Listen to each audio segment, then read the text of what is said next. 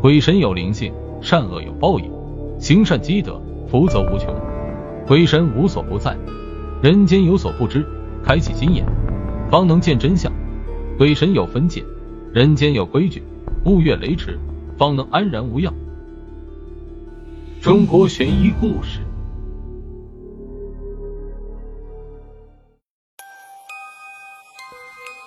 就是民间，市井妇人有三姑六婆之说，而生活在民国初年东北边镇七云堡的刘婶，则身兼多个行当，既是撮合男女亲事的媒婆，有多少懂些祈福攘灾、收惊叫魂的施婆手段。但其最拿手的，则是稳婆替临盆产妇接生。据传，刘婶活了一辈子，少说也接生了上千个新生儿，自然没少遇到大大小小的麻烦。有脐带绕颈的，有胳膊腿拧一块的，还有打横放挺死活不肯露头的。不管状况多棘手，只要刘婶到场，这儿摸摸，那儿揉揉，轻声慢语，三下两下，保准母婴平安。因名声在外，故来求刘婶帮忙的人自是络绎不绝。就像这天傍晚，又有一个腰身佝偻的老太急慌慌叩响了门环，随着吱呀声起，门开了。刘婶的儿子侯传顺迎了出来，这是刘婶家吧？我是来求刘婶救我儿媳的。老太忙不迭地说着，抬脚就往门槛里迈。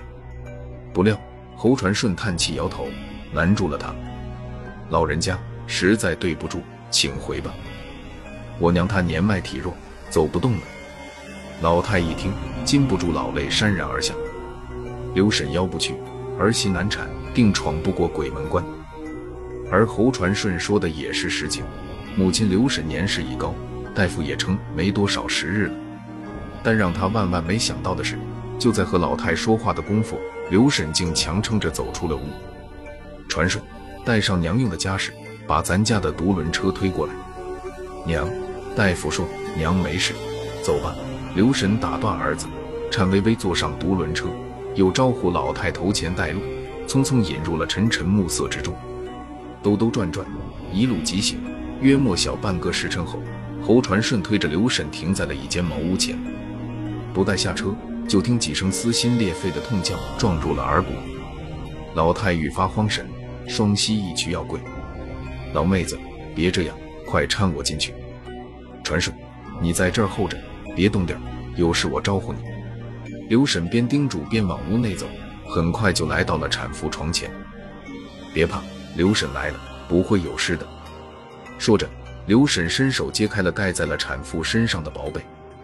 当她去掀产妇的内衣时，站在身旁的老太突然叫住了她：“刘婶，我，你。”老太支支吾吾，欲言又止。你想说啥？问话脱口，刘婶夜已撩开了产妇的内衣，只一眼便惊讶地叫出了声：“怎么会这样，娘？”你咋了？侯传顺在屋外问。没，没啥事，你别进来。刘神喊。哪能没事？产妇的身下似已血崩，血如斑斑，身上则密密麻麻长满了尖状刺候，一根根胜似绣花针，格外坚硬扎手。刘婶没吓着你吧？老太愧疚解释道。我儿媳妇得这怪病已有些年头了。郎中说叫啥枯金剑，不传染。枯金剑也称刺候，千日疮，但不害及性命，也不传染。刘婶定定神，挽起袖子，有条不紊地忙活起来。长话短说，刘婶接生的能耐的确了得。功夫不大，此前折腾的产妇死去活来的第一个小婴儿便咕咕坠地。没错，是第一个。刘婶给产妇止了血，手一摸，当即断定她怀的是双胞胎，肚子里还有一个。老妹子，恭喜你啊！如果我没断错，应该是龙凤胎，你孙子孙女都有了。刘婶说着，又帮产妇调整身位，鼓励她再施把劲。可是刘婶的推断出现了大差池，这像刚剪断第二个婴儿的脐带，便听产妇接连发出几声呻吟，又生下了第三个孩子，是三胞胎，不是两男两女，四胞胎。忙到月上枝头。又一次母婴平安，不过沉疴缠身的刘婶却累得够呛，气喘吁吁歪靠在床边，连迈步的力气都提不起来。老太很是过意不去，握住刘婶的手说：“辛苦你了，刘婶。方才我想过，看能不能帮你，可是这命是上天注定的，改不了。”刘婶笑笑，坦然说道：“我这辈子能活到古稀之年，能给你儿媳接生，也知足了。传顺，你到门口背我出去，咱回家。”辞别老太，侯传顺推着刘婶往家走。走到半路，刘婶开了口：“传顺，娘想叮嘱你两件事。”“啥事？”侯传顺问。“你得先发誓，不让娘失望。”刘婶说。侯传顺是个大孝子，毫不犹豫地回道：“儿发誓，娘的话，儿子一定记在心上。第一个，不准埋怨，更不准记恨请我接生的老太；第二个，忘了今晚这事，不准对任何人提，也不准再来。别问为啥，留下这话。坐在独轮车上，刘婶睡着了，一觉睡去，再没醒来，走得安详平静，一点罪都没遭。乡亲们都说。”刘婶替人接生，渡无数母婴过鬼门关，又给人撮合亲事，祈福攘灾，积的都是阴德，所以才会寿终正寝。侯传顺则悲痛不已，跌坐在灵堂里，一连数日如失了魂，不吃不喝不眠不休。等送母亲出了殡，他病倒了，病得很严重，胃脘疼痛，反胃吐食，连口稀粥都咽不下。加上灵堂地面潮湿，跪坐太久，痣漏也犯了。长风下雪，没两天就瘦削的脱了相，只剩下一把骨头。家人见状，又急又慌，乱了方寸。就在病重乱投医的时候，一个驼背老太太走到了侯传顺的病床前。侯传顺微微睁眼，认出她就是那晚请母亲去接生的老太。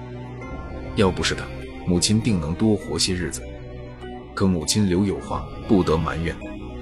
心下想着，侯传顺没好气地问。你来干啥？把他背了，研成末，与黄芪煎水喝。老太说完，放下一包，午时走了。家人打开一瞧，是件仙人衣，也即是刺猬皮。请来药铺掌柜长眼，掌柜细细观瞧，顿时连声啧叹：“好东西！啧啧，至少是活了五百年的刺猬，才会有这般仙人衣。水煎成汤，只需一碗，保你药到病除。”侯传顺听在耳中，忽地想起母亲去世前的叮嘱，还有那晚在屋外，他听到了母亲的惊呼和老太的解释：什么枯金剑、伺候，分明就是仙人衣。产妇长着仙人衣，那不就是刺猬吗？再者，世间寻常妇人又有几个能生四胞胎？母亲也是师婆，一定瞧出了名堂，知他们是在山中修行的刺猬，法力低微。勉勉强强能幻化人形，甚至尚不能隐去仙人衣，这才叮嘱他不得前去骚扰。尽管如此，老太还是来了，知恩图报，退了仙衣为他一病。而此前曾听说，四位若没了仙人衣护体，修行将风险陡增。一念及此，侯传顺顿觉眼窝发热，心头五味杂陈。